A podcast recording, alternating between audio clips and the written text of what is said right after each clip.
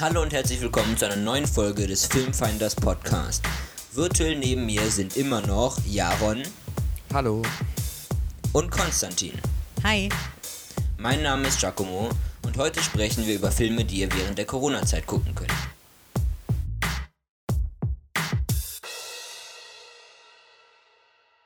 Heute ist die zweite Corona-Folge.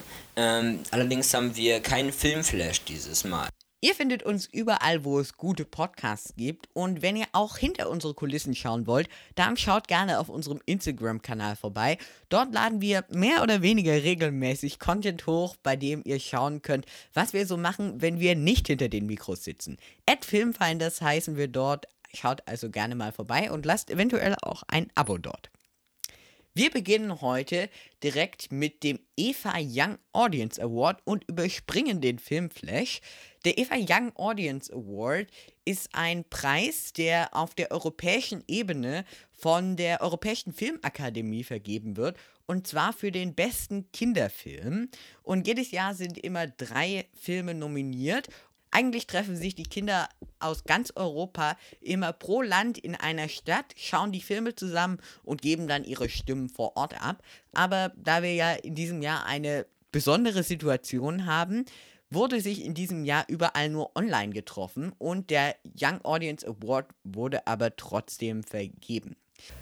Ja, wie gesagt, sind immer drei Filme nominiert. In diesem Jahr waren es der deutsche Rocker verändert die Welt, My Extraordinary Summer with Tess, der glaube ich aus Dänemark oder der Niederlande kommt. Ich glaube eher Niederlande.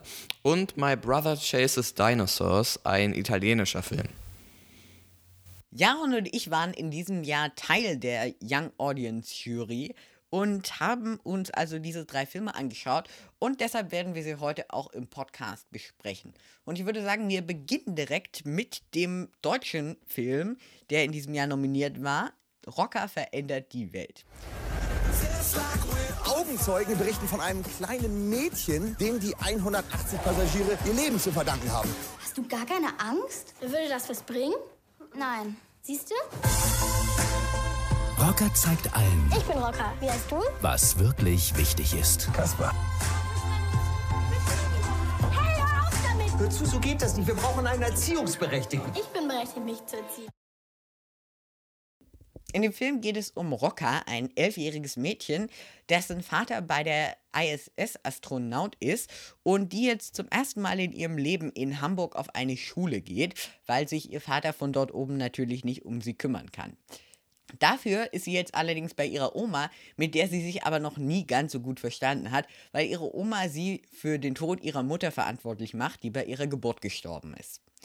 Wir sehen also Rocca, ein Mädchen, das eigentlich vorher noch nie in einer Großstadt war, wie sie jetzt direkt konfrontiert wird mit all den Klischees und dieser Klassenstruktur in äh, Schulen in deutschen Großstädten, die ja manchmal tatsächlich ziemlich gemein sein können und sehen, wie sie damit umgeht. Ich habe mal gleich eine Frage. Und zwar das erste, was ich mir gedacht habe, wie soll bitte ein elfjähriges Mädchen die Welt verändern? Also ich meine, ist dieser Titel in, irgend, in irgendeiner Weise gerechtfertigt oder ist es einfach nur, weiß nicht, metamorphorisch gemeint? Sagt man das so? Ich glaube nicht, aber Ja. das ist Ich glaube Naja. nicht, auch nicht. oder ist das irgendwie nur als Metapher gemeint? Naja, also die Anfangssequenz ist direkt äh, eine Flugsequenz von einem Flugzeug, das gelandet wird. Und wie man auch im Trailer hört, wird dann gesagt, die Augenzeugen berichten von einem jungen Mädchen, das dieses Flugzeug gelandet hat. Und ich, in dem Fall sollte das darauf anspielen, dass Rocker, dass sie, weil sie vorher bei äh, dem Astronautentraining von ihrem Vater mit dabei war, sowas halt schaffen kann. Und äh, in dem Fall, äh, ja, ich finde, also sie macht halt noch ein paar andere Sachen in diesem Film, die sind jetzt zwar nicht so unrealistisch. In dem Fall zum Beispiel gründet sie einen YouTube-Kanal, um dann irgendwelchen und dann Minderheiten äh, auf Minderheiten aufmerksam zu machen, zum Beispiel in dem Fall auf Obdachlose oder äh, probiert dann gegen Ausgrenzungen in der Schule vorzugehen. Und es hört sich eigentlich auch ganz gut an. Aber ich finde, der Rocker verändert die Welt versucht zu sehr Pipi Langstrumpf zu sein. Irgendwie so ein modernes Pipi Langstrumpf äh, zu sein. Aber ich, ich finde halt, bei Pippi Langstrumpf war irgendwie, war der Charme viel, äh, also hat man äh, sich viel mehr mit der Figur identifizieren können, weil dadurch, dass wir am Anfang direkt sehen, dass sie ja Flugzeuge landen kann und eigentlich sozusagen in dem Fall wie ein Superheld ist, können man, kann man sich gar nicht so wirklich mit ihr identifizieren und vor allem, da, da sie ja neu überall ist, und wir das Ganze ja, weil wir zum Beispiel in der Großstadt auch leben oder auch wenn man auf dem Dorf lebt, äh, da ist, geht man ja schon früher in die Schule. Äh, deswegen können wir uns in keiner Weise in sie hineinversetzen. Und das fand ich halt so ein bisschen schlecht gelöst, weil wie sollen wir äh, einen Charakter mögen oder ein, äh, ein, mit einem Charakter mitfühlen, wenn wir, un, wenn wir gar nichts und wenn wir uns gar nicht mit ihr initiieren können. Was sagst du dazu, Konstantin? Ja, also ich finde äh, den Punkt total gut. Da hatte ich so noch gar nicht drüber nachgedacht. Aber ich glaube, was der Film eigentlich zeigen will, ist ja, dass grundsätzlich jeder die Welt verändern kann. Weil was sie ja macht, zum Beispiel eben dieses ganz grundsätzliche einfach aufstehen und sagen, hey, das ist nicht so gerecht, wir sollten auch auf Minderheiten achten, Mobbing ist schlecht und so. Das ist, glaube ich, das, was der Film zeigen möchte, dass eben jeder, sogar ein elfjähriges Mädchen, die Welt verändern kann. Und ich finde auch, dass diese Pippi Langstrumpf, äh, diese Pippi Langstrumpf Remake, das ist vielleicht zu krass formuliert, aber dass es nicht so gut funktioniert hat. Ähm, auch weil ich das Gefühl hatte, da, also ein Punkt, der, den der Film versucht rüberzubringen, ist zum Beispiel, Rocker stellt immer die Frage, bringt es denn etwas, wenn ich Angst habe? Und auf die Frage, ich finde es auf der einen Seite toll, dass der Film einen ermutigt, irgendwie selbst was zu tun. Das ging mir auch so. Ich habe das so, ähm, obwohl ich natürlich weiß, dass es alles äh, Geschichten und so sind, habe ich das auch in der Quarantänezeit gesehen und gedacht, äh, hey, cool, irgendwie, was es so für Möglichkeiten gibt, Dinge zu tun, ähm, auch wenn das total fiktiv ist. Aber die Frage, die eben gestellt wird, bringt es etwas, wenn ich Angst habe, wird immer mit Nein beantwortet. Und ich finde, das ist falsch, weil äh, Angst haben ist natürlich eigentlich was richtig Gutes. Wenn ich Angst vor einer Klassenarbeit habe, dann lerne ich vielleicht eher dafür oder sowas. Also ich glaube, dass der Film an den Stellen manchmal ein bisschen zu perfekt ist.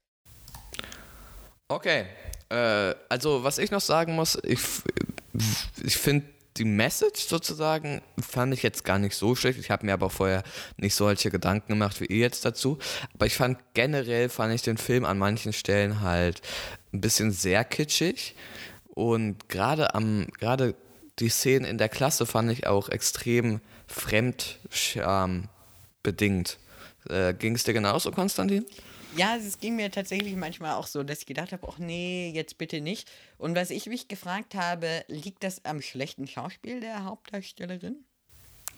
Ich glaube nicht. Ich glaube, es liegt eher an, an, an dem, an der, an dem, an dem Drehbuch. Ich glaube nämlich, dass die, dass da nicht so gut auf Kinder verstanden wurde. Ich meine, in dem Fall, da gibt es ja wie immer ein, ein, ein Mädchen, was halt ausgegrenzt wird und sowas.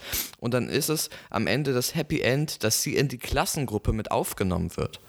So für, für sie, und dann tun die Mitschüler so, als wäre es gerade der, der, der, der, ein kleiner Schritt für sie, aber ein großer Schritt für die Menschheit so, dass sie einfach sie in die Klassengruppe mit aufgenommen haben. Und ich finde halt, da, ich glaube nicht, dass dann, dass sich beim Drehbuchschreiben der Drehbuchautor oder Autorin äh, sich mit Kindern des, in diesem Alter auseinandergesetzt hat. Und deswegen glaube ich, dass auch manche Sachen einfach fremd, äh, also cringe, sage ich jetzt einfach mal rüberkommen, weil es einfach gar nicht zu dieser Altersgruppe passt, was da gesagt oder gemacht wird an manchen Stellen. Und ich fand die Schauspielleistung, was du ja gerade gesagt hast, ich fand ich es eigentlich solide. Es war ein bisschen sehr auch perfekt oder fröhlich in dem Fall. Mm, aber ich fand vor allem Fariadim, der Schauspieler von Kasper, dem Obdachlosen, äh, den fand ich sehr sympathisch, weil, äh, also wie er auch gespielt hat. Äh, das war dann für mich dann sozusagen eher die, fand ich, war eher eine Identifikationsfigur als die Protagonistin äh, selber. Dem würde ich zustimmen. Und der zweite Film, der nominiert war, hieß ja My Extraordinary Summer with Tess. Siehst du, Es ist besser, nicht so sehr an jemanden zu hängen. Ich musste unbedingt das Alleinsein trainieren. Sorry, Sam, aber du hast echt einen Knall. Mit deinem Alleinheitstraining. Was hast du hier eigentlich zu tun? Dich besuchen. Warte auf mich! Und in dem geht es tatsächlich darum, dass ein Junge, ist es ein, aus welcher Sprache? Ein holländischer Film, richtig? Ich glaube schon, ja. Ja. Und da geht es darum, dass ein Junge im Urlaub auf äh, einer Insel mit seiner Familie ein Mädchen kennenlernt und in diesem Zuge sich aber auch gerade in der Phase befindet, wo er sehr viel darüber nachdenkt, was das Leben eigentlich bedeutet und dass er als jüngstes Mitglied seiner Familie ja irgendwann ganz allein sein wird und auch allein sterben wird und dann beschließt, Alleinseinstraining zu machen und dann ja gleichzeitig aber ja eine neue Freundin findet und so zwischen diesen beiden Punkten abwägen muss und ja viel über das Leben lernt, könnte man sagen wir haben ja gerade auch ein Stück vom Trailer gesehen und ich fand, der war ein bisschen überzeichnet. Der Trailer war ziemlich schnell, aber der Film hat tatsächlich viele schöne, ruhige Momente, in denen wir einfach nur äh, den Hauptcharakter sehen, wie er in sich geht und denkt und Alleinsein trainiert. Und ich finde dieses Thema Alleinsein oder was passiert nach dem Tod, gerade auch in diesem Alter, richtig gut ähm, und auch im Urlaub. Und deshalb finde ich die Idee und auch der Weg, wie der Hauptcharakter damit umgeht und sagt, ja, jetzt muss ich Alleinheitstraining machen, richtig gut. Und auch den Standort für die Geschichte Insel, so als Ort, an dem man ja erstmal nicht weg kann, finde ich sehr gut. Also ich, ich fand den Film auch nicht schlecht, muss ich sagen. Ich fand jetzt nur den einen Punkt, den du gesagt hast, das sehe ich anders. Ich finde, der Film dauert eine Stunde 24. Das ist an sich ja schon mal relativ kurz, ist ja aber auch nicht schlimm. Es muss ja nicht immer ein langer Film sein. Aber ich fand, der war relativ schnell geschnitten und ging schnell von einem Ort zum anderen, sodass diese ruhigen Szenen, die dann drei, vier Mal im Film vorhanden waren, die einzig wirkliche Charakterentwicklung äh, sind für unseren Protagonisten, den wir dann haben. Weil ansonsten ähm, ansonsten sozusagen, keine Ahnung, ansonsten entwickelt er sich weiter. Er startet, er startet da, wo er ankommt, äh, dann verletzt sich sein Bruder und dann will er halt dieses Alleinsein-Training machen. Klar, er lernt was über den Film, aber ich, äh, über den Film hinweg, aber ich fand, er war am Ende jetzt nicht unbedingt anders als am Anfang. Äh, ja, das war jetzt aber wirklich, in, wirklich mein einzig großer Kritikpunkt, kann man so sagen. Ich fand äh, die Story erfrischend, gerade auch die, die Nebenstory dann oder die dann zum Schluss die Hauptstory wird von, äh, von Tess und ihrem Vater. An der Stelle möchte ich jetzt aber nicht so viel sagen. Ähm, und ich fand äh, auch, wie du gesagt hast, die Insel äh, einen sehr schönen Ort der, äh, der Story sozusagen. Gerade auch die Kameraarbeit äh, fängt diese, diese Insel und diese auch, man kann ja in gewisser Weise sagen, die, In, er ist, äh, die Insel ist sozusagen auch wie er alleine, kann ich weiß nicht, ob man das so sagen kann. In dem Fall äh, kannte, kann ich mir vorstellen, dass sie dann deswegen das auf einer Insel haben spielen lassen. Äh, das fand ich äh, aber äh, sehr gut. Der Film lief ja auch auf der Berlinale letztes Jahr. Ähm, ich weiß nicht, der hat aber nichts, nichts gewonnen. Ist ja, ist ja auch egal. Kurze Frage nochmal. Lief der im 14-Plus-Segment? Nee, K. Okay, der letzte nominierte Film vom Young Audience Award 2020 war My Brother Chases Dinosaurs, ein italienischer Film, der äh, in Deutschland gar nicht im Kino gestartet ist, gestartet ist äh, aber wir hatten trotzdem die Möglichkeit, ihn zu sehen. Bei My Brother Chases Dinosaurs geht es um den äh, jugendlichen Jack, äh, dessen Bruder ungefähr 10, 11, ähm, Gio heißt er, leidet am Down-Syndrom. Und er äh, hat, jetzt, äh, hat jetzt die Möglichkeit, auf eine Schule zu gehen, die in einer Großstadt ist. Sie leben in einem kleinen Dorf, äh, sozusagen in einer Vorstadt. Ähm, und er hat die Möglichkeit, in, in, der, in der großen Stadt dann in dem Fall war sie gar nicht so groß, also Großstadt kann man nicht sagen, aber halt in einer größeren Stadt, ähm, zur Schule zu gehen, auf die Oberschule. Und dann äh, geht er das auch mit seinem besten Freund, nur dann, ähm, wenn das dann lernt er da ein äh, Mädchen kennen. Und äh, er sagt aber, diesem Mädchen, dass äh, er zum Beispiel gar keine Geschwister hat, weil es ihm peinlich ist, dass sein Bruder Down-Syndrom hat. Und als er dann äh, in, der in der Klasse zur Rede gestellt wird, weil sie herausfindet, dass er doch Schwestern hat, dann ähm, sagt er, dass er mal einen Bruder hatte, äh, aber sein Bruder tot ist und oder gestorben ist.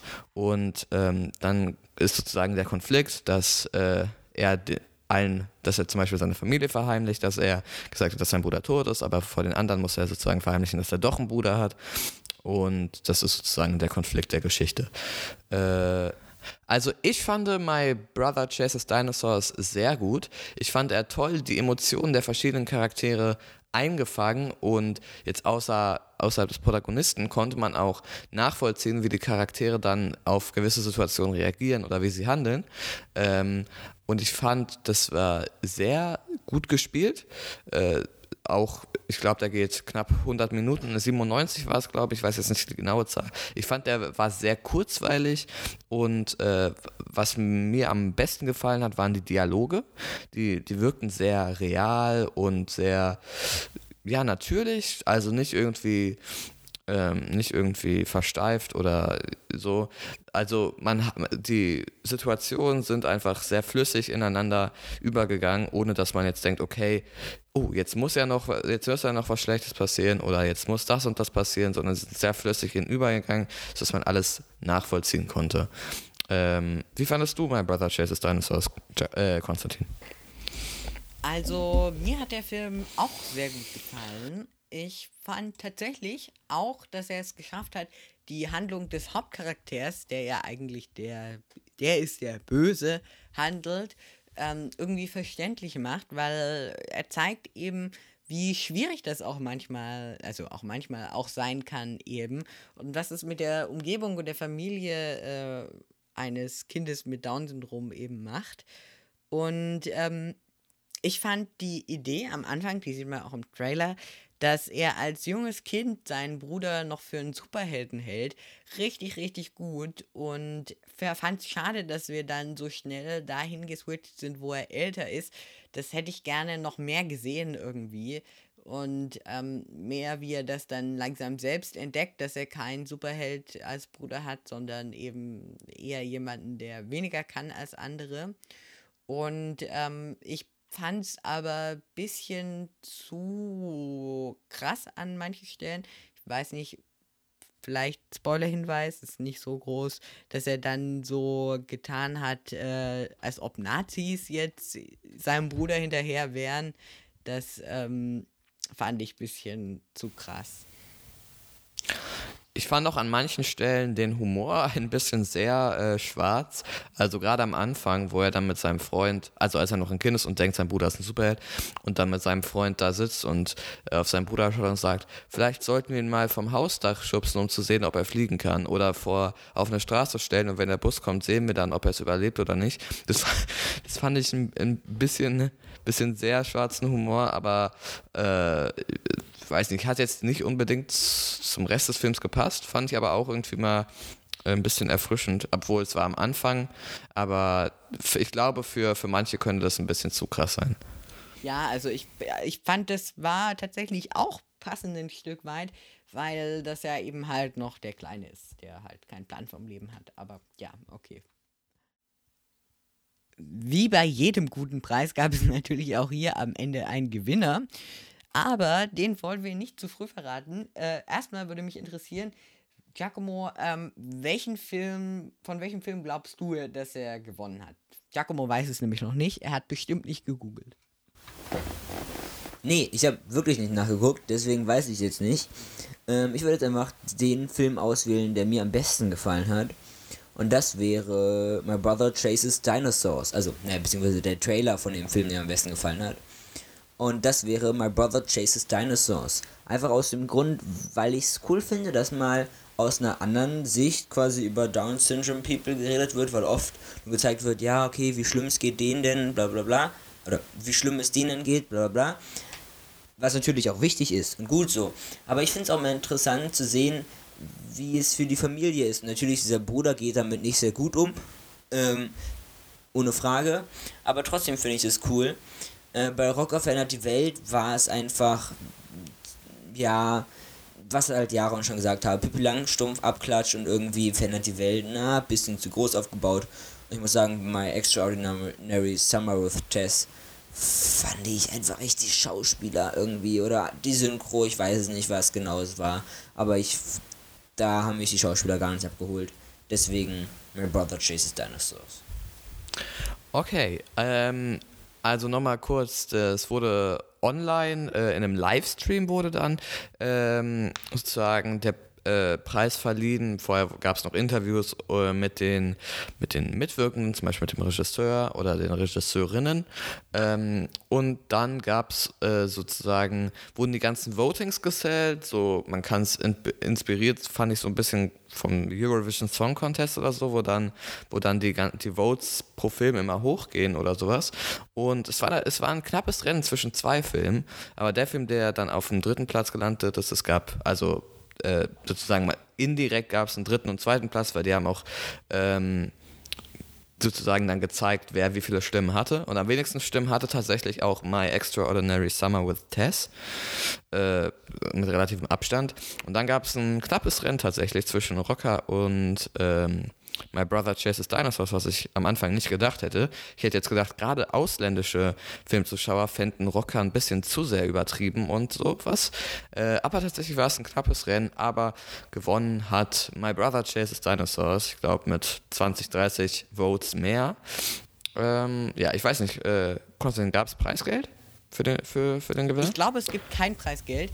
Apropos, äh, wir packen euch unten in die Beschreibung auch mal einen Link zur Webseite des Eva Young Audience Awards. Ähm, dann könnt ihr euch die Preisverleihung anschauen, falls euch das interessiert. Ähm, da gab es zwar auch ein paar technische Probleme, aber ich weiß nicht, ob die die ein bisschen behoben haben im Nachhinein. Ich hoffe schon, mal sehen. Aktuell haben wir ja relativ viel Zeit und was würde da besser passen, als in andere Welten einzutauchen, zum Beispiel beim Filme und Serien schauen. Deswegen geben wir euch heute ein paar Corona-Filmtipps, das heißt Filme, die wir euch empfehlen würden, während der Corona-Zeit zu schauen, da sie euch vom aktuellen Geschehen zum Beispiel ablenken. Wir fangen an mit einer Dokumentation, die Konstantin geschaut hat, nämlich Becoming. As my mother would say, Michelle and Barack Obama aren't special. There are millions of Michelle and Barack Obamas all over the world. If we can open up a little bit more to each other and share our stories, that's what breaks down barriers. Wow. Genau, Becoming ist der Film zum gleichnamigen Buch von Michelle Obama. Allerdings ähm, hat er mir gar nicht so gut gefallen, denn ich hatte das Gefühl irgendwie, dass er mehr so Zusatzmaterial zum Buch ist, wie wenn man im Buch wie bei einer DVD noch auf Extras klicken kann und dann irgendwas wie weiteres oder so, weil der Film zeigt einfach nur eine Lesung von ihr und ja, dann sieht man halt noch ein paar Bilder aus ihrer Kindheit oder sowas.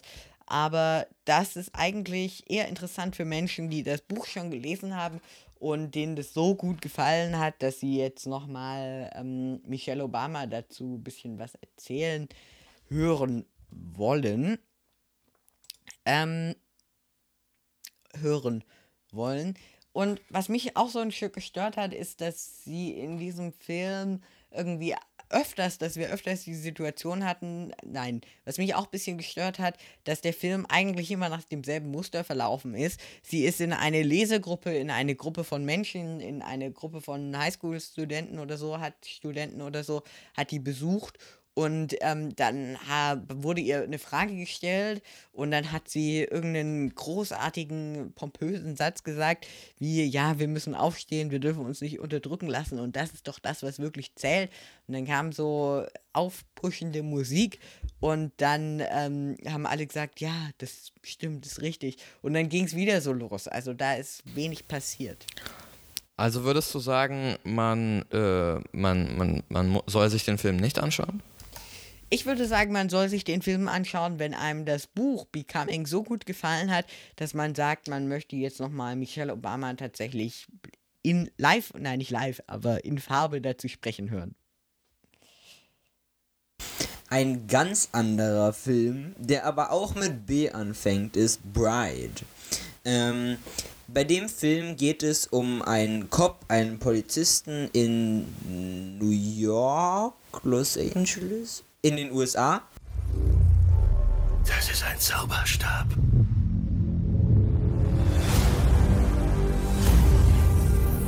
Das ist wie eine Nuklearwaffe, die Wünsche erfüllt. Erfüllt jeden Wunsch, ob man größer oder kleiner sein möchte. 10 Millionen Dollar haben will. Sie werden den Stab nicht stehlen. Sie müssen aus der Gegend verschwinden. Die werden sie töten. Und dann mich. Und danach geht's dann richtig rund. Bright spielt in einer Welt, wo es nicht nur Menschen, sondern auch Orks und Elben und Feen gibt, also Elfen und Feen gibt. Ähm, die Orks sind eigentlich so diejenigen, die immer so runtergemacht werden, die meistens, wo man immer sagt, ja, das sind Kriminelle und so weiter. Ähm, die Menschen sind so das Mittelmaß und die Elfen sind eigentlich die immer gut aussehenden, superreichen. Also es gibt äh, Elf Town, glaube ich, und das ist bewacht schwer vom Militär und da drin fahren alle mit super Sportwagen und riesige Hochhäuser und so weiter. Also Ähm, eigentlich wie, wie im echten Amerika. so ziemlich wie im echten Amerika, genau. Und die Hauptperson ist ein Cop, der angeschossen wurde. Ähm, und der hat einen Ork als Partner. Und es ist der erste Ork bei der Polizei. Ähm, und deswegen ist es. Der kriegt sehr viel Hate ab, sehr viel Hass. Also da wird. Oft wird gesagt, irgendwie so, ja, du wurdest nur wegen dem angeschossen und ähm, weil der nicht aufgepasst hat und so weiter.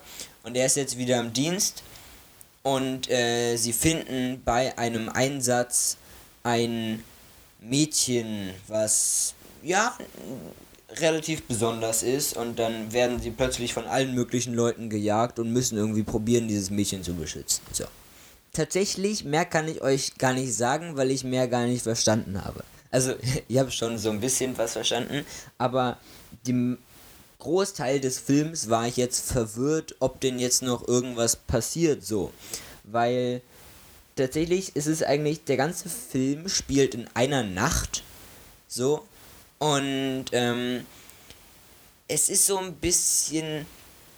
Ich verstehe nicht ganz, was der Film einem sagen will, weil oft, oft werden so Sachen so sehr schnell abgetan und ähm, einfach, wird einfach weitergemacht und irgendwie hatte, hätte ich gedacht, dass es eine Serie ist vorher, weil man da halt, weil es eigentlich wahnsinnig viel Potenzial ist, was es da gibt, aber irgendwie hatte ich das Gefühl, was sie jetzt da draus gemacht haben, war jetzt eigentlich nicht so gut. Trotzdem ist es eigentlich ganz cool, so das mal zu gucken. Einfach irgendwie, wenn man so ein bisschen auf so Fantasy-Zeug steht und so Action und so. Ja, was ich ein bisschen schade finde, ist, dass eigentlich der Film einen super geilen Soundtrack hat. Also, ja, also super geilen Soundtrack hat. Nur, dass der eigentlich das einzige Mal, dass er, also, nur, dass das einzige Mal, dass er mir aufgefallen ist, ganz am Anfang war. Und halt dann im Abspann. Aber so die gute Musik trat nie in den Vordergrund, was ich wirklich schade finde, weil das sind super geile Songs, die die da haben, echt. Und ähm, die dann nicht wirklich zu verwenden oder nur so ganz im Hintergrund laufen zu lassen, fand ich ein bisschen schade. Also du würdest, du würdest, du mochtest den Film. Also würde ich jetzt mal so nach deiner. Genau. Ja, also ich mochte den Film eigentlich schon, war aber trotzdem, ja, war aber ziemlich verwirrt. Findest du dann die 28% auf Rotten Tomatoes gerechtfertigt? Das heißt, 28% der Kritiker mochten den Film, was äh, eine sehr schlechte Wertung ist. Findest du das gerechtfertigt? Ja, ich finde es gerechtfertigt. Da ich tatsächlich den Film auch nur, oder eigentlich nur für Leute empfehlen würde, die wirklich das Setting mögen, weil ansonsten ist es halt wirklich schwieriger Film, weil wenig erklärt wird oft und wenig auch klar wird und halt auch wenig Handlung ist, so ein bisschen. Äh, aber das Setting ist cool, wie gesagt. Das ist so. Und das ist eigentlich auch immer ganz lustig. Das ist tatsächlich, das muss man Will Smith lassen, das ist eigentlich so sein, den Humor, den er in den meisten Filmen hat, den bringt er da auch eigentlich ganz gut rüber, finde ich. Wie ist das denn mit äh, Re Realismus in dem Film? Wie ähm, ernst ist das dargestellt? Also, wie, äh, wie sehr kauft man dem ab, dass es eine echte Welt sein soll? Ähm, ich muss sagen, am Anfang habe ich den vollkommen abgekauft. Also, die fahren am Anfang mit diesem Auto einmal durch die Stadt so ein bisschen und dann lernt man das so alles kennen und auch diese Elfenteilstadt, Elfenstadt, whatever. Ähm, Allerdings später, als es dann tiefer in die Handlung geht, dann war ich auch immer so, äh, na, na, nee, nee, muss jetzt echt nicht sein. Also das war dann, das war dann ein Swimmingpool mit einem riesigen alten Baum drüber oder so. Und das waren dann so Sachen, wo ich mir so dachte, so, ja komm, also für so einen heiligen magischen Ort könnten sie sich jetzt auch noch was Cooleres ausdenken. So, das war so ein bisschen, naja. Wie, viel, wie viele Punkte würdest du geben? Ich? Ja, wahrscheinlich 2,5 bis 3. Also es ist vielleicht nicht so eine Corona-Empfehlung jetzt mal, aber ähm, es ist eigentlich für Genre-Fans, kann ja eigentlich echt ganz cool sein, wenn man da sehr tief drin steckt und das sehr liebt, wirklich. Gut, der nächste Film ist nicht nur für Genre-Fans empfehlbar, sondern generell für Cineasten meiner Meinung nach, nämlich Little Women. Wir gehen weg, jetzt gleich. Ich verkaufe Geschichten. Joe. Und du, du solltest Schauspielerin sein und dein Leben auf der Bühne haben. Nur weil meine Träume anders sind, sind sie deshalb nicht unwichtig. Frauen haben Ambitionen und sie haben Talent. Ich will brillant sein oder nichts. Ich habe es so satt, wenn die Leute sagen, dass Liebe das Einzige ist, wozu eine Frau fähig ist. Ich habe es so satt. Little Woman äh, ist ein Buch aus dem 18. oder 19. Jahrhundert. Ähm, und es spielt auch in dieser Zeit. Es wurde schon mehrmals äh, für Kino und fürs Fernsehen adaptiert, aber jetzt hat sich äh, Greta Gerwig äh, mal an äh, das Material gewandt. Greta Gerwig, ich weiß nicht, ob ihr sie kennt, äh, Oscar-Gewinner, glaube ich, aber auf jeden Fall ihr, ihr Regiedebüt, Lady Bird, ähm, fand ich auch sehr gut. Der hat auch, ich weiß nicht, ob er was gewonnen hat, er war auf jeden Fall mehrfach nominiert. Und auf dieser Film war mehrfach nominiert, konnte aber, glaube ich, äh, soweit ich weiß, nur Kostümdesign gewinnen. Bin mir aber da nicht sicher, ob er überhaupt das gewonnen hat. Ähm, bei Little Women geht es um die vier Schwestern Joe, Mac, Amy und Beth. Und äh, sie, wie gesagt, leben 17, 17, 18., 19. Jahrhundert, irgendwie sowas. Ähm, und ja, es geht eigentlich darum, wie sie, einmal wie sie aufwachsen und dann einmal, ähm, wie sie alle wieder zusammenkommen, als die eine Schwester todkrank ist. Ähm, der Film sozusagen äh, spielt auf verschiedenen Zeitebenen. Einmal, wie gesagt, als sie jugendlich sind, ich glaube 13 bis 17 und einmal dann, als sie 10 Jahre, 20, 15 Jahre später, ich glaube aber ja 10 Jahre später ungefähr, äh, als sie dann erwachsen sind und wie gesagt wieder zurückkommen, weil die eine Schwester krank ist. Ähm, ja, mehr zur Story ist da nicht, ist, will ich jetzt nicht sagen. Äh, Trailer verrät schon relativ viel, muss ich sagen.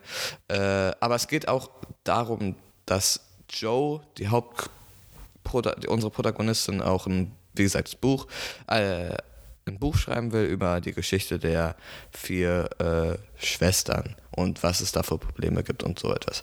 Ähm, ich finde Little Women vor allem deswegen so gut, weil äh, es sehr gut gespielt ist. Also man, man im Trailer wird auch diese hochkarätige Besetzung schon angepriesen und die ist auch wirklich sehr hochkarätig. Äh, es gibt keine schlechte Leistung, es gibt nur gute Leistungen sogar. Ähm, und Deswegen wird man auch, äh, je länger der Film dauert, der Film dauert insgesamt 2 Stunden 15 Minuten, was relativ lang ist, aber je länger der Film dauert, wird man auch immer mehr in die Geschichte hineingezogen. Und ich dachte am Anfang zum Beispiel, dass ich, dass ich das nicht sein würde. So, ich, ich, ich hätte jetzt nicht gedacht, dass ich dann sozusagen so hineingezogen würde, aber, äh, aber ich glaube, dass jeder sozusagen, auch wenn, wenn, wenn, wenn man das jetzt denkt, so wie ich, dass man dann eigentlich hineingezogen wird, weil das die Geschichte einfach auch so gut ge geschrieben ist ähm, und einfach technisch so gut mit der Zeit spielt und so und, so, äh, und halt generell zwischen den Zeitlinien sehr gut immer hin und her wechselt, dass man da eigentlich hineingezogen wird, auch wenn man es am Anfang nicht denkt. Ich habe jetzt die anderen Adaptionen nicht gesehen, deswegen weiß ich nicht, ob die besser oder schlechter waren. Äh, ich glaube, ich werde es aber trotzdem nicht machen, weil das reicht mir schon, das reicht mir schon aus. Das muss ich jetzt nicht noch vier, fünf Mal sehen. Ähm, kennt ihr Little Woman, also die Geschichte, das, das klassische Buch, wie es angepriesen wird?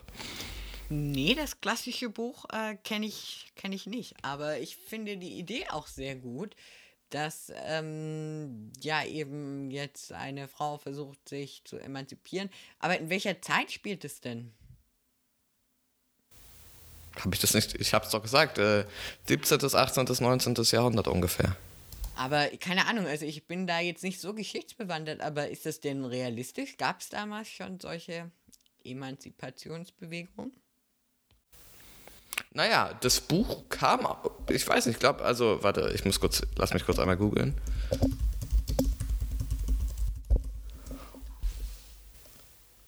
Ah, äh, ja, gab es. Das Buch kam nämlich Mitte des 19. Jahrhunderts raus so, äh, von okay. einer Autorin.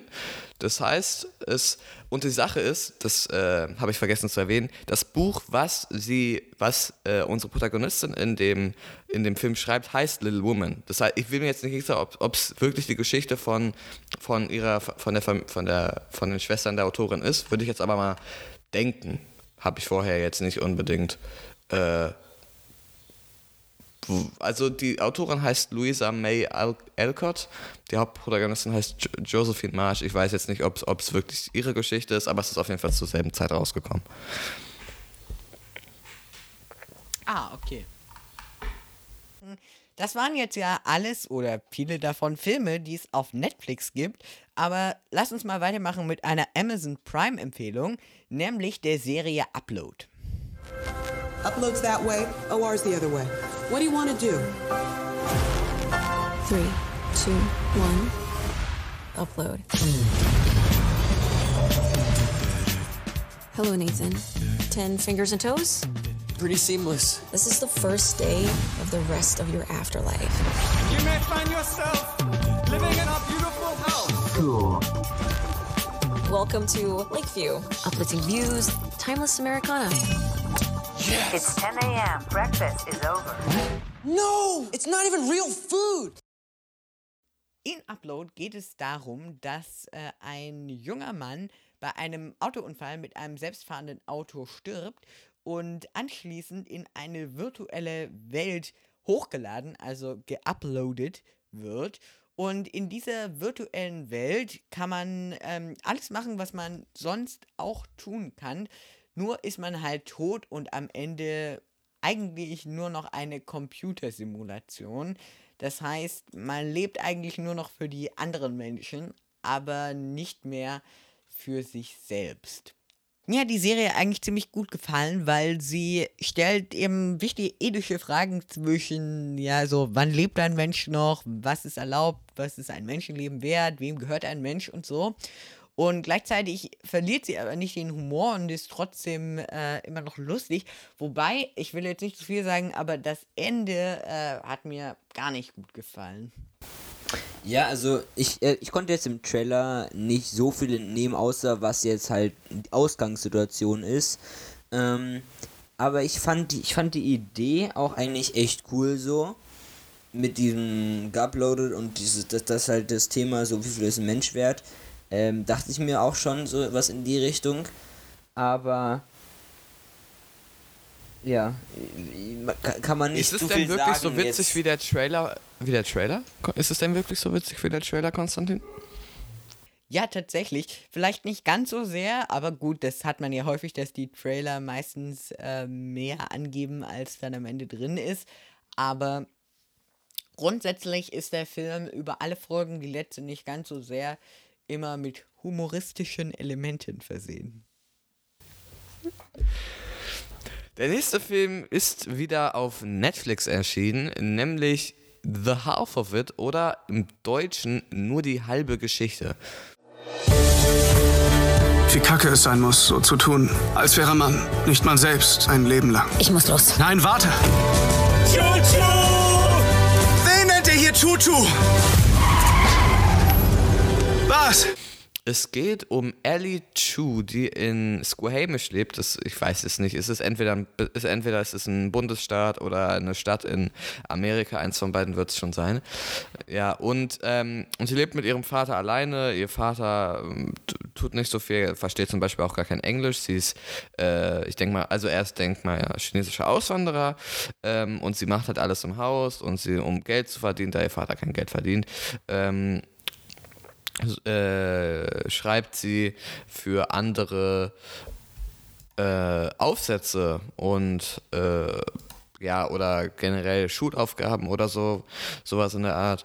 Und dann kommt eines Tages, eines Tages ein Junge zu ihr, aber er will keinen Aufsatz äh, geschrieben haben, sondern er hätte gerne, dass sie für ihn einen Liebesbrief schreibt an Esther Flores, das Mädchen, in das er verliebt ist, der Junge heißt Paul, Paul, äh, und ähm, da er halt nicht so gut mit Worten ist, wie er selber sagt, und äh, das macht sie dann auch. Und im Laufe des Films äh, stellt sich dann aber heraus, dass sie nur zum Beispiel, also Liebesbriefe sind halt sehr gut äh, und äh, die ähm, sind dann auch am Ende oder was heißt am Ende, sind dann auch im, La im, La äh, im, Laufe des Films, kommen sie sich näher, Paul und Esther, aber es stellt sich heraus, dass ähm, Ellie diese Liebesbriefe eigentlich nur so gut geschrieben hat, weil sie selber an Esther ver verloren, äh, verloren wahrscheinlich, weil sie selber an Esther verliebt ist. Äh, das ist sozusagen in, dem, in diesem Film dann äh, der Konflikt.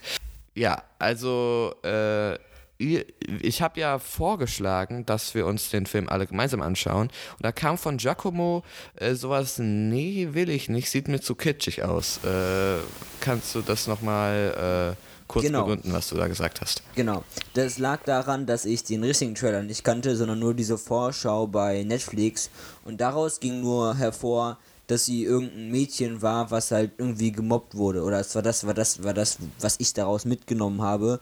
Und dann, dann, da hatte ich irgendwie auf so eine, auf wieder so einen, ja, ich entdecke mich selbst und finde zu meiner Selbstliebe Film und was die anderen sagen, ist doch äh, egal. Es ist eine schöne Story, aber irgendwie hatte ich da keinen Bock drauf. Aber als ich jetzt den Trailer gesehen hatte, ähm, habe ich richtig Lust bekommen, mir den Film anzugucken. Vor allem, weil es ein Film ist, das geht auch dann schneller so, da kann man sich einmal hinsetzen.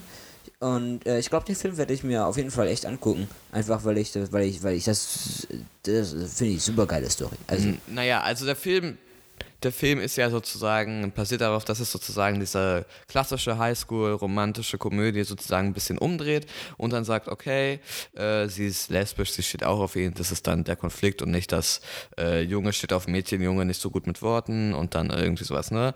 Äh, das ist halt sozusagen, dass das dann umgedreht wird und äh, schön, dass du den Film anschauen willst. Wenn du das tust, kannst du das dann ja auch im nächsten Podcast mal äh, kurz ansprechen, wie du den fandest oder auch mal eine Kritik schreiben auf unserer Webseite film-finders.de. Da kommen wöchentliche Kritiken. Äh, wahrscheinlich, wenn dieser Podcast online ist, gibt es auch schon eine Kritik zu einem der Filme, die hier besprochen wurden. Äh, die Chancen stehen gut. Ähm, ja, ich finde äh, The Half of It oder nur die halbe Geschichte fand ich auch gut. Er war jetzt nicht herausragend, er war aber eine solide Anschauempfehlung, gerade wenn man mal ähm, auch mal was Romantisches haben will zum Schauen. Äh, am Anfang ist es so ein bisschen träge, fand ich. Also ich habe den Film sozusagen einmal die ersten 20 Minuten angeschaut, dann habe ich, hab ich den anderthalb Wochen nicht beachtet, dann habe ich den, dann, einem, dann den irgendwann mal zu Ende geschaut. Aber mit der Zeit wird er halt wirklich besser, weil je mehr man in dieser Geschichte drin ist und je mehr passiert, desto eine höhere Bindung hat man zu den Charakteren. Ähm, ja, was, man, was ich aber sagen muss, wir haben uns gerade den Trailer in Deutsch angeschaut. Ich habe mir den Film auf Englisch angeschaut. Die deutsche Synchro ist katastrophal. Also, ähm, ja, eher auf Englisch schauen, würde ich dann sagen. Und äh, technisch ist der Film auch sehr gut. Konstantin, du hast dich ja jetzt bis jetzt noch gar nicht dazu geäußert. Äh, woran liegt das? Also, mir hat der Trailer zumindest, ich kann ja wenig zum Film sagen, nicht so viel zugesagt, weil ich irgendwie das Gefühl hatte, dass obwohl der Spieß ein bisschen umgedreht worden ist und sie lesbisch ist und so, trotzdem zu viel von diesen ja typischen Figuren da ist und dadurch es gab ja diese eine Szene beim Tischtennis spielen im Trailer und ja sowas ist, hat für mich einfach nicht mehr nicht mehr einfach nicht lustig gewirkt. Und Was? Ich fand das super funny. Ich fand es einfach viel zu Tischtennis. offensichtlich einfach. Und Oh, ähm, ich fand das cool. das hat ja auch einen ganz schön großen Hype und Netflix hat mir auch die ganze Zeit gesagt, schau dir das unbedingt an, alle lieben das, bitte, bitte, bitte. Ist das denn gerechtfertigt gewesen? Also, um ehrlich zu sein, bei mir war das gar nicht so. Bei mir, das, es gibt ja bei Netflix neuerdings diese, diese Top 10 oder was es da war vor den Filmen. Ja. Da war es ja, glaube ich, höchster Platz, der erstmal war, war, war Platz 7 oder Platz 8. Ich weiß jetzt nicht, warum es dir die ganze Zeit empfohlen wurde. Vielleicht ist es ja das, was du normalerweise so schaust und deswegen der Netflix-Algorithmus hat dir dann gedacht, du wirst das auch mögen. Ich würde dir aber trotzdem empfehlen, dir den Film mal anzuschauen, um dir deine eigene Meinung zu bilden und nicht jetzt nur nach dem, dem Trailer nachzuurteilen. Okay. Äh, 1917. I'm going weiter! Na los!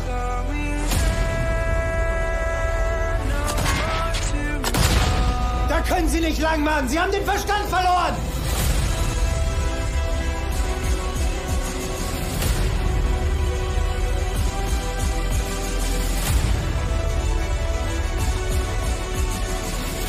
Schaffen Sie es nicht rechtzeitig?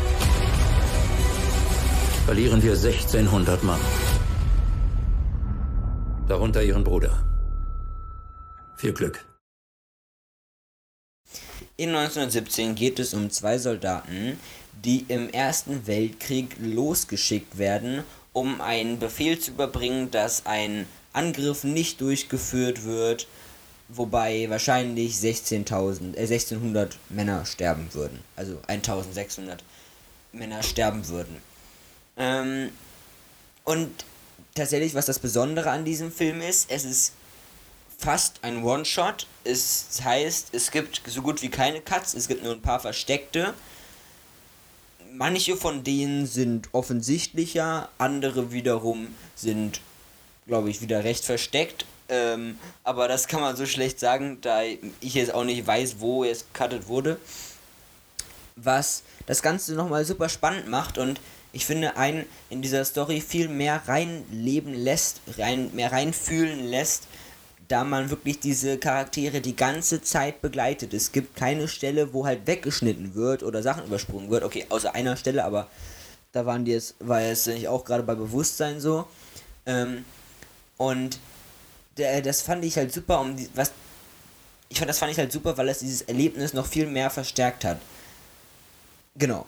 Äh, ansonsten ein, es war wirklich ein, ich fand es einen grandiosen Film. Ähm, weil wirklich du ganz tief da in dieser Geschichte drin gesteckt hast und auch die Musik super geil war. Also das waren jetzt, es war jetzt keine irgendwelche krassen Melodien, aber das waren einfach, sie hat die Stimmung immer perfekt unterstrichen, war immer genau richtig im Vordergrund, hatte aber auch nie alles andere überlagert so oder selbst, also nur dann, wenn es passend war. Und es war wirklich ein, ein, ein wahnsinniger Film mit wahnsinnig geilen Bildern und auch was die Kamera gemacht hat, obwohl sie die ganze Zeit nur wirklich fast einen Shot hatten, wie unterschiedliche Winkel dann drin waren und äh, Perspektiven, whatever. Also das war echt, das war echt ziemlich amazing. Einzige, einzige Abzug, den ich hatte, war, er ist dann, oder eine der Hauptpersonen ist dann in einer zerstörten Stadt einmal.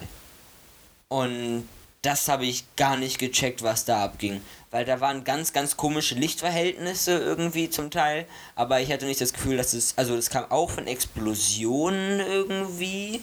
Aber das war auch so ganz weißes Licht wie Tageslicht und was da auch für ein Film lief und warum die deutschen Soldaten plötzlich Französisch gesprochen haben. Also, das habe ich irgendwie alles nicht gecheckt. Und das, das war wirklich so ein bisschen der einzige, einzige Abzug irgendwie, aber das waren auch nur 10 Minuten oder Viertelstunde von den zwei Stunden, die dieser Film dauert. Äh, ansonsten ein absolutes Meisterwerk, Meisterwerk meiner Meinung nach. Ich muss, ich muss sagen, ich sehe das nicht so. Also, ich fand den Film, Film zwar gut, aber leider nicht so gut, wie ich erhofft hatte. Also ich fand, er war zwischenzeitlich etwas träge, so gerade, also nicht, ja, kurz vor der, kurz vor Mittelpunkt. Ähm, und ich es war sehr gut gespielt und technisch Weltklasse, aber ich hatte auch das Gefühl, man hatte nicht so wirklich eine Bindung zu den Charakteren. Dadurch, dass halt man, man wenn du, wenn du alles One-Shot erklärst und du weißt nichts über die Charaktere, außer dass der eine eine Frau hat und du, du, du hast halt keine Bindung zu den Charakteren, meiner Meinung nach. Konstantin, äh, Du wie, erfährst doch, also, Entschuldigung, äh, Entschuldigung, Konstantin, dass ich ins Wort falle, aber erstmal gerade, äh, du überfährst doch über den, oh Gott, wie hieß er, über den, der den Orden gewonnen hat, ähm, also bei diesem Lance Corporal Schofield, über den erfährt man doch einiges, also der, der hat, dass er irgendwie den Orden gewonnen hat und dann aber, ja, ähm, also ich, ich finde, ich, also ich will jetzt mit dem Orden nicht, spoilern, also ich meine, über den erfährt man doch einiges, also so seine Hintergrundgeschichte irgendwie und so, so ein bisschen finde ich und dass er irgendwie auch Verwandte hatte und über den anderen erfährt man ja auch was, dann mit diesem Bild und so weiter. Also irgendwie, ich fand schon, dass man was über die erfahren hat. Und ich fand und ich fand halt vor allem, man hat natürlich weniger als in normalen Filmen, die halt gecuttet waren so, aber man erfährt trotzdem, ich finde für so einen One-Shot schon extrem viel. Also, ich habe mich. Ähm, nein. Also, ich habe mir ehrlich gesagt darüber vorher noch gar keine Gedanken gemacht. Aber ich hatte nicht das Gefühl, dass mir die Charaktere irgendwie äh, ja nicht plausibel genug vorkommen würden oder dass ich die Charaktere nicht gut genug kennen würde. Und ich hatte auch, ich war die ganze Zeit auch gebannt durch diesen, doch, ja, eher durch diesen krassen Wechsel eben zwischen so schnellem Schnitt und ähm, an manchen Stellen doch eher lang. Schnellen Schnitt? Ja, wenn die so. Wahrscheinlich schneller Nein, Schnitt in einem. One-Shot, oder? Die schnellen Szenen, du, ihr wisst, was ich meine, Ja, okay. die Kriegsszenen. Ja, ja. An manchen Stellen Action-Szenen. mit den äh, Szenen, die ja wirklich teilweise sehr brutal auch waren. Und dann diesem eher, ja, fast, äh, fast philosophisch nachdenklichen, hm, was das Leben eigentlich wert, so laufen dazwischen. Und ähm, mir ist da tatsächlich nie langweilig geworden. Ich würde mich eher Giacomo anschließen und sagen, ähm, ein großartiger Film, den man aber mit Zeit schauen sollte. Ja, äh, unbedingt, unbedingt. Also das ist kein Film, den man mal so nebenbei zwischendurch gucken kann, auch wenn ich genau das gemacht habe. aber aber würde ich würde ich definitiv nicht empfehlen. Das ist, da kann man sich mal wirklich in Ruhe hinsetzen und diesen Film genießen und auch mal mit anderen Leuten irgendwie dann darüber spekulieren, was jetzt da abging und so weiter und weil ich finde, bei dem Film fließen wirklich schon ziemlich viele Emotionen. Wenn ihr das so seht, äh, ja, ist ja, ist ja gut für euch. Okay, ja gut, dann das scheinen wir eine andere Ein Einstellung zu haben. Auch viele Emotionen fließen bei Extremely Wicked, Shockingly Evil and Vile. In diesem Fall geht es um die Ergreifung eines Monsters. Ladies and Gentlemen, ich bin dieser unschuldig Beschuldigte. Sie bewegen sich auf dünnem Eis. Partner. Hast du diese Dinge getan? Selbstverständlich nicht. Bei Extremely Wicked, Shockingly Evil and Vile geht es um äh, den wahren Serienkiller Ted Bundy, der zwischen 1974 und 1978 über 40 junge Frauen ermordet hat. Und ähm, ja, es geht hier sozusagen um, um ihn, wie er wie sein Weg vor, vor Gericht war und auch um seine Frau, wie sie dann damit umgegangen ist. Ja, er hat 1968 hat er sie kennengelernt, das heißt, die waren schon vor den Taten zusammen.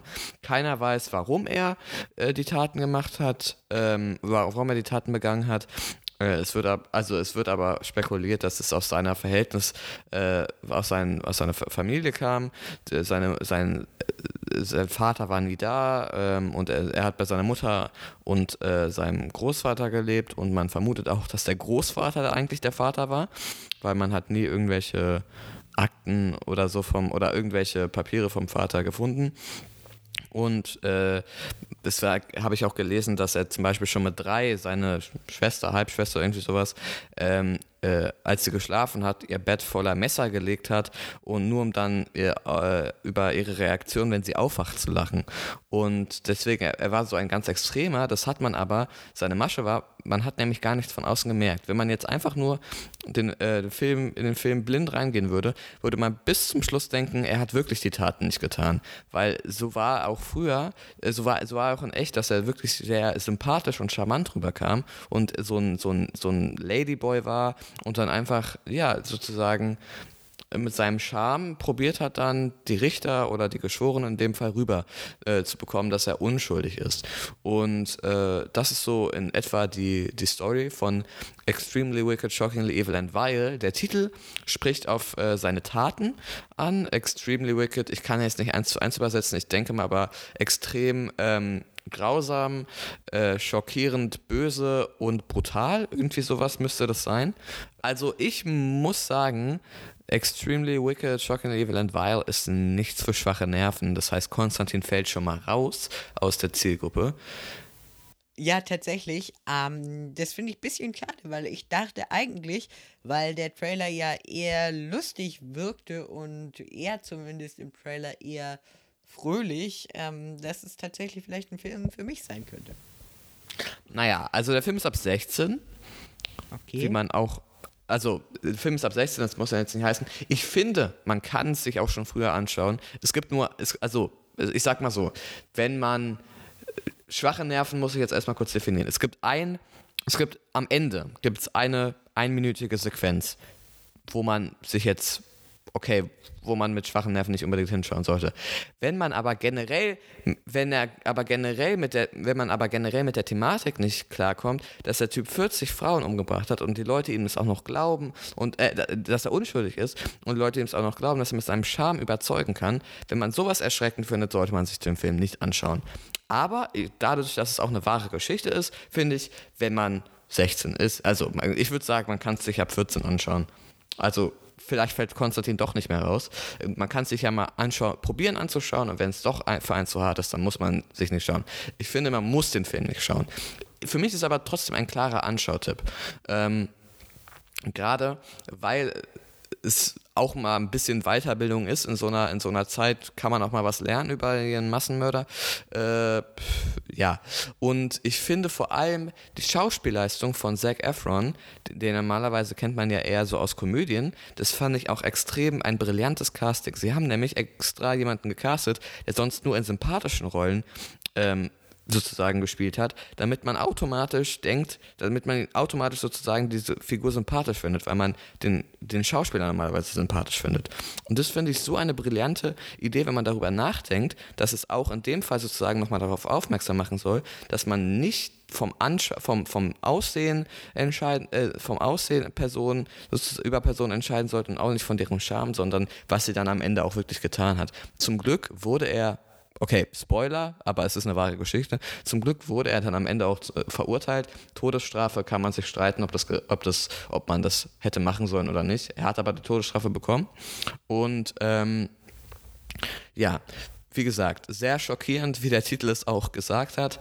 Ähm, und was ich am Anfang so ein bisschen komisch fand, ich dachte, okay, der Regisseur vom Film hat zwar schon eine Doku über den Typen gemacht, das heißt, er wird sich da auch auskennen, aber für mich hat es bis zum Ende so gewirkt, als wäre er der Held der Geschichte. Als wäre er als hätte er doch gar nichts Böses gemacht und als hätte man ihn wirklich zu Unrecht zum Tode verurteilt. Ähm, aber, die, wie gesagt, dieses Ende, diese letzten fünf bis zehn Minuten, die sind so gut gemacht und emotional, was man sich vorher aufgebaut hat, wird alles wenn man jetzt blind reingehen würde, ohne vorher was über Ted Bundy äh, gewusst zu haben, wird man emotional so runtergeworfen. Man ist auf dem, man, man, man fühlt am Anfang richtig mit ihm mit und am Ende hasst man diese Person eigentlich für das, was sie getan hat. Und das finde ich so gut gelöst, dass ich nicht glaube, dass irgendwer, der sich vorher nicht über den, über den Typen informiert hat, am Ende dann wirklich denkt, dass er zu Unrecht verurteilt wurde. Ähm, und wie gesagt, das liegt auch vor allem an den guten Schauspielleistungen. Und generell finde ich technisch ist der Film auch sehr gut.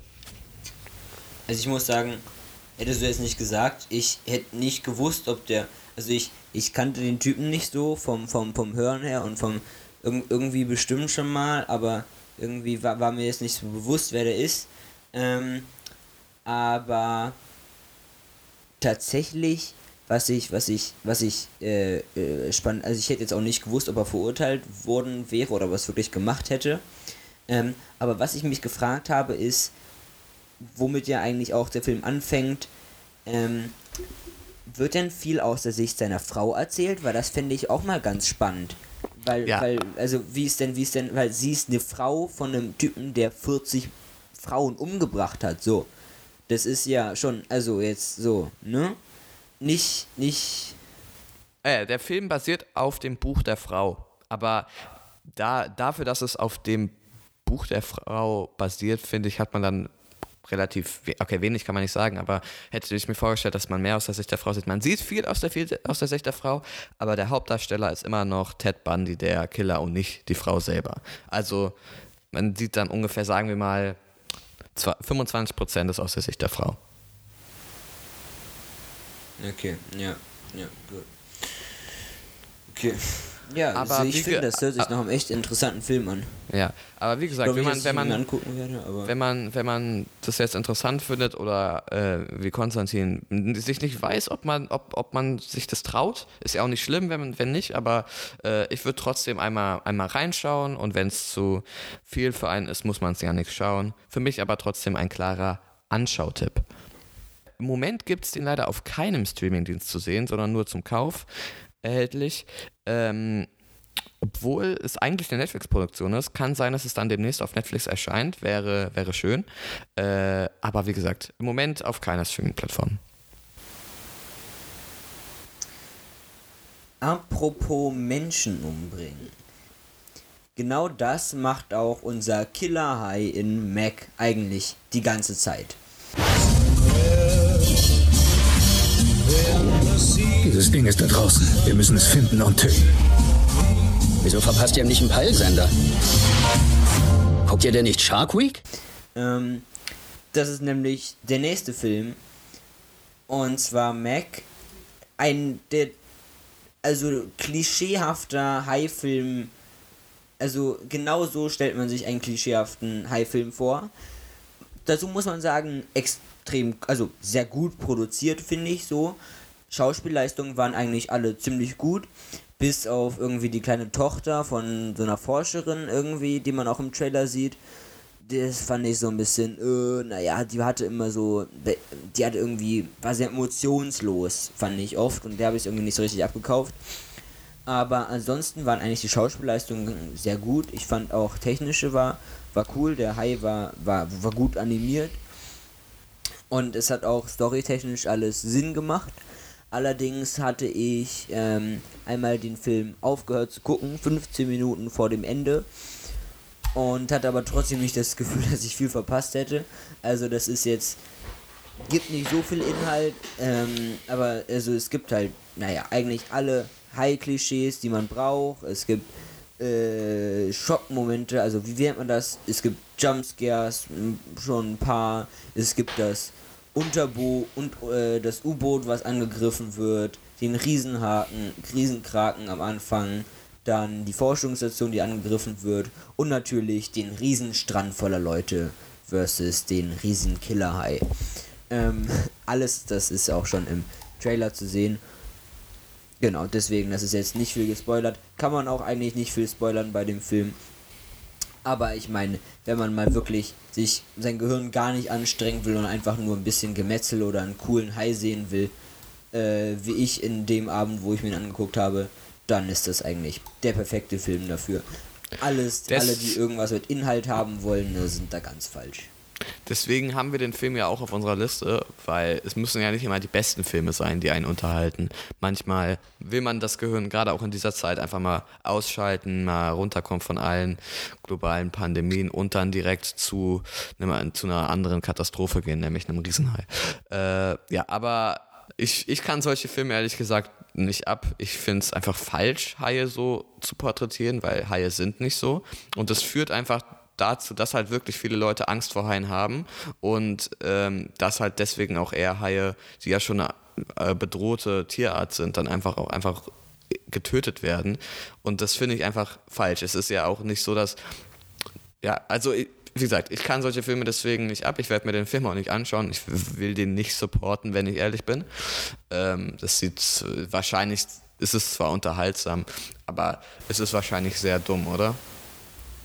Ja, also das ist halt auch dieses, ähm, es stellt, rückt halt wirklich den Hai in das Licht des riesen Killermonsters, was die ganze Zeit Menschen frisst so. Und das ist halt, das ist halt so ein bisschen blöd und das, da gibt's auch eigentlich, gibt's auch keine, keine Sequenz irgendwie, wo, wo das so ein bisschen aufgelöst wird, dass Haie eigentlich nicht wirklich nur Killermaschinen sind so. Also äh, die, die haben eigentlich auch andere Sachen zu tun, als die ganze Zeit Menschen zu fressen. Die Wahrscheinlichkeit, dass dann wirklich das passiert und so weiter. Ich finde, dass das fehlt dem Film wirklich noch so ein bisschen. Ähm, und dem sollte man sich, dem sollte man sich auf jeden Fall bewahr sein, wenn man diesen Film anguckt. Außerdem für alle, die irgendwie Untersee oder Meer gruselig finden oder Haie, definitiv absolut keine Empfehlung. Das ihr äh, hm? Also ich meine, ich, ich, ich hätte, ich habe mich schon, ja, fand das schon zum Teil ein bisschen gruselig und ich habe jetzt eigentlich nicht so Angst vor Unterwasser. So, deswegen. also Aber- würde, also würde ja. auch in diesem Fall wieder Konstantin rausfallen, oder? Konstantin? Ich glaube schon, ja. Ja.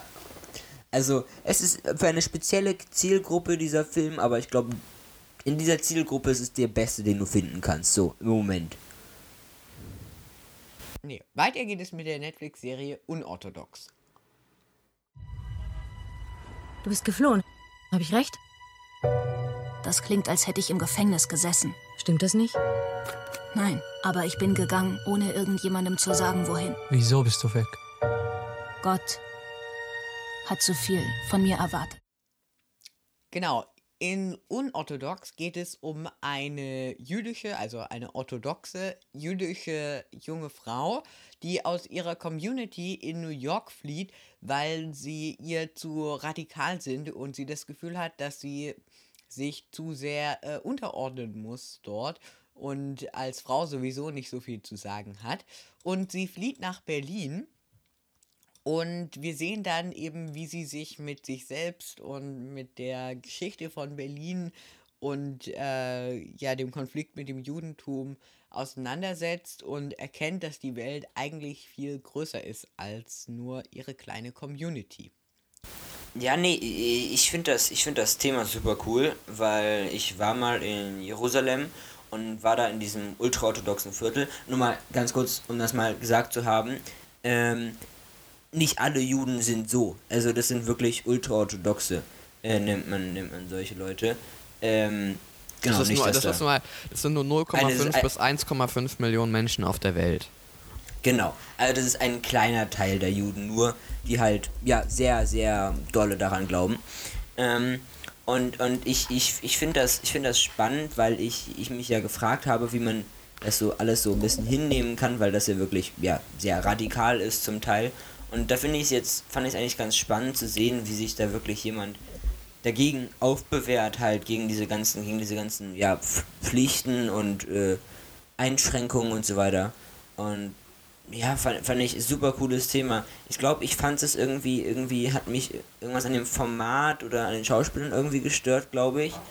Was mich so ein bisschen davon abgehalten hat, das zu gucken.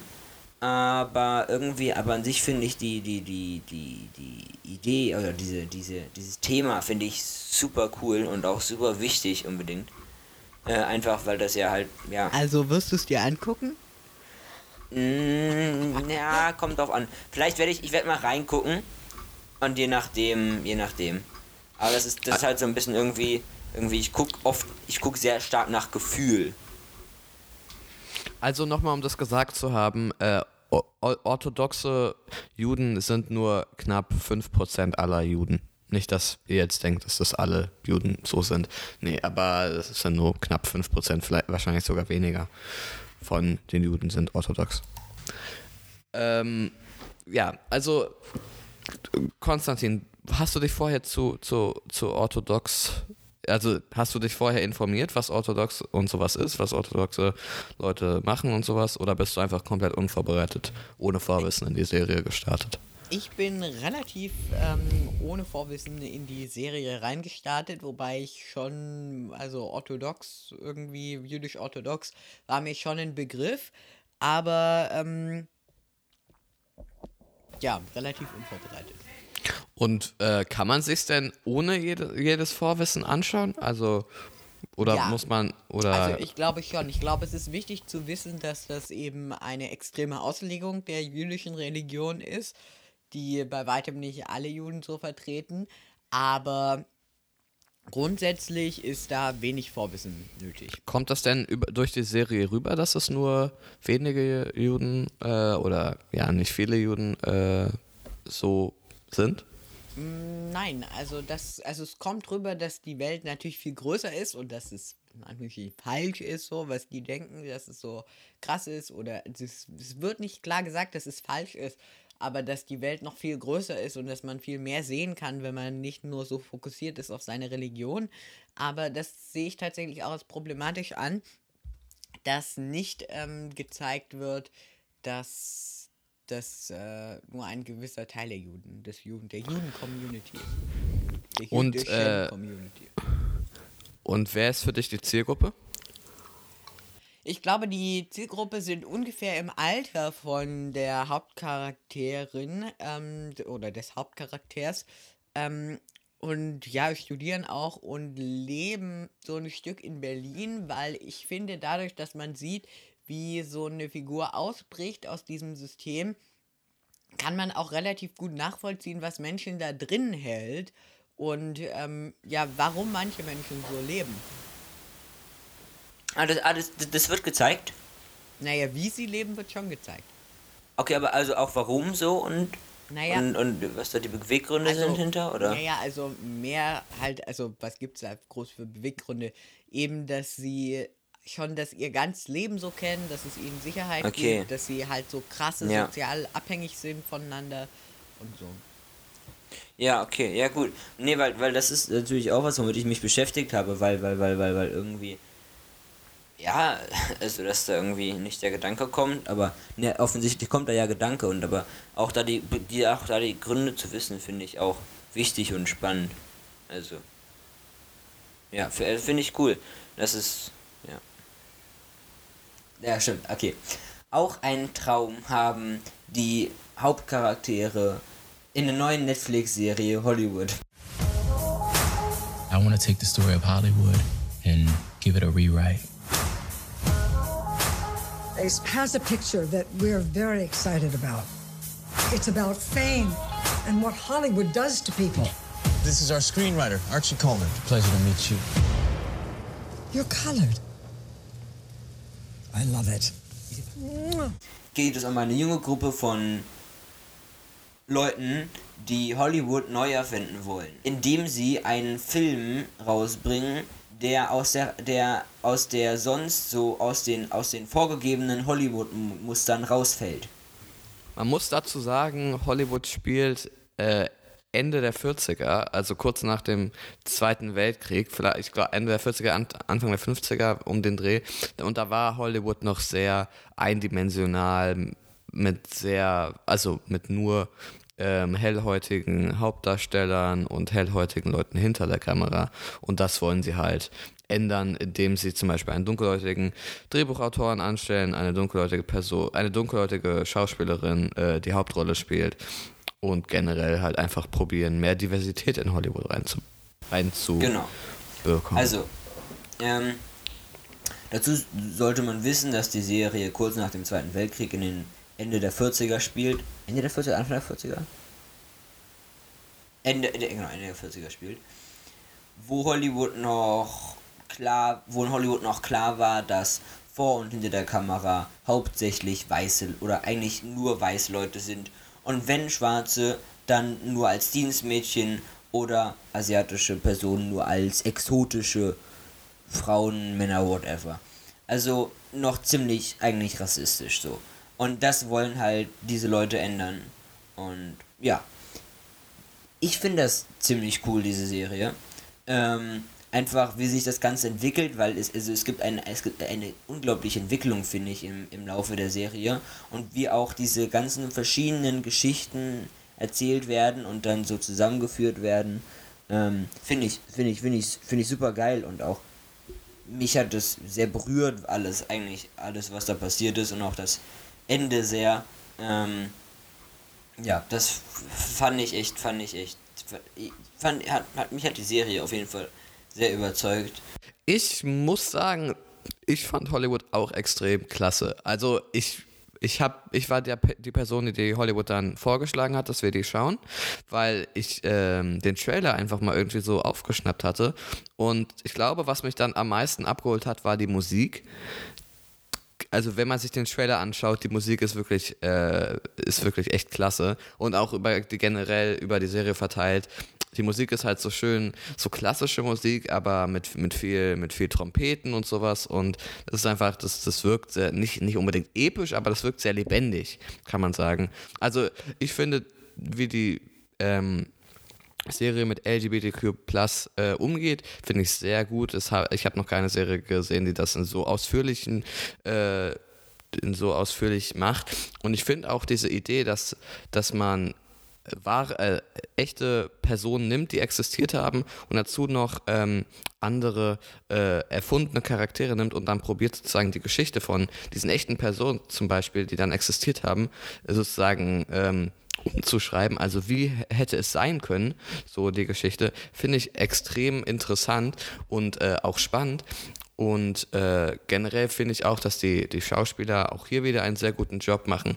Und was ich aber am besten fand, war tatsächlich das Production Design, das Kostümdesign und das Make-up.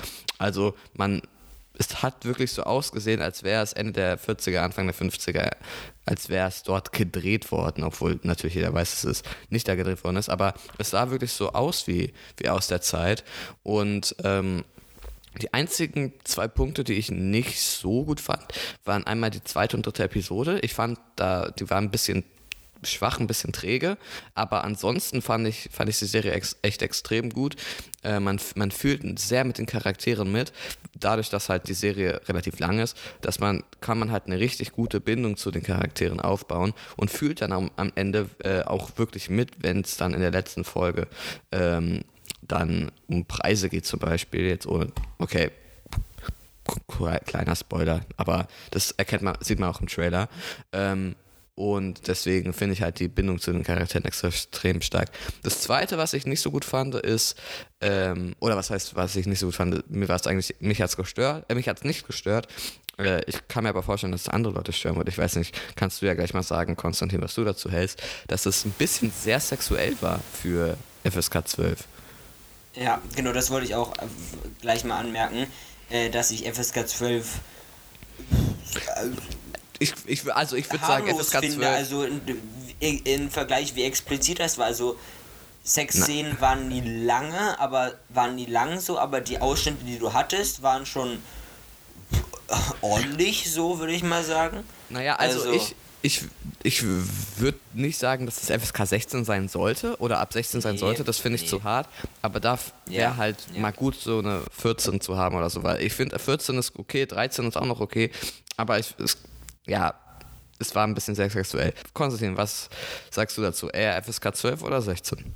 Ähm, also ich finde grundsätzlich FSK 12 auch die richtige Entscheidung, und ähm, habe mich aber auch gewundert, dass der Film an manchen Stellen so explizit ist. Serie. Dass die Serie an manchen Stellen so explizit ist. Auch wenn das zur Entwicklung der Geschichte mit beiträgt, finde ich, hätte man das auch einfach weglassen können, beziehungsweise einfach nicht so äh, stark zeigen können. Ich finde, damit hätte man das Problem naja, gelöst. Also weglassen finde ich, äh, weglassen konnte ja, man es genau. nicht, weil es hat ja, es hat ja die Geschichte, also die Geschichte von Jack Costello war ja auch dadurch bestimmt. Aber ähm, ich finde, man hätte es äh, ist einfach wie die normalen Hollywood, also was heißt normalen, wie die, wie die standardmäßigen Hollywood-Filme machen könnte, einfach nicht zeigen, aber es gibt da trotzdem diese ja, Sex. Das meine Keine ich Ahnung. Also, ja. Ähm, ich stimme dir aber an dem Punkt äh, voll zu. Ich, ähm, habt ihr noch irgendwas, was ihr nicht so gut fandet? Ich weiß nicht, ich, mir fällt da nichts weiteres ein. Nee, aber nee, komisch. vielleicht noch ja, die Musik war sehr gut. Das habe ich äh, gesagt. Also, man, man, Trailer auch noch, auch noch vorher. Das habe ich aber gesagt. Ja, Ach so, ja sorry. Achso, was ich kann, ich, ich weiß, ich kann nicht so verstehen, der F- hat irgendwie nur gemischte Kritiken bekommen, aber ich glaube, ich weiß nicht, äh, hätte, nee, gut, das können wir einfach Nee, also ich, ich, war, ich war vollkommen überzeugt von dem Film. Also es gab halt diese, diese Sexsache, die halt da wirklich recht explizit war. ähm, und, aber, aber, aber ansonsten, ich meine, also wie das Thema, wie der Film mit allen Themen umgegangen ist, also das war wirklich, war wirklich super cool. Und auch das Ende fand ich ri- richtig geil, muss ich sagen. Das ist echt. Stimmt, Ja, das hat, Ende- hat mir sehr gefallen. Das war wirklich, also, ja. Impressive. Ebenfalls auf Netflix zu sehen ist der nächste Film, über den wir sprechen werden. Der heißt Gifted. Zwing mich nicht dahin zu gehen. Du kannst mich doch weiter zu Hause unterrichten.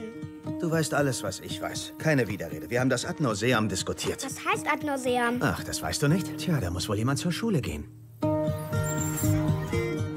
Wer kann mir sagen, was 3 plus 3 ist? Jeder weiß, dass es 6 ist. Mary, kannst du mir vielleicht sagen, was 57 mal 135 ist?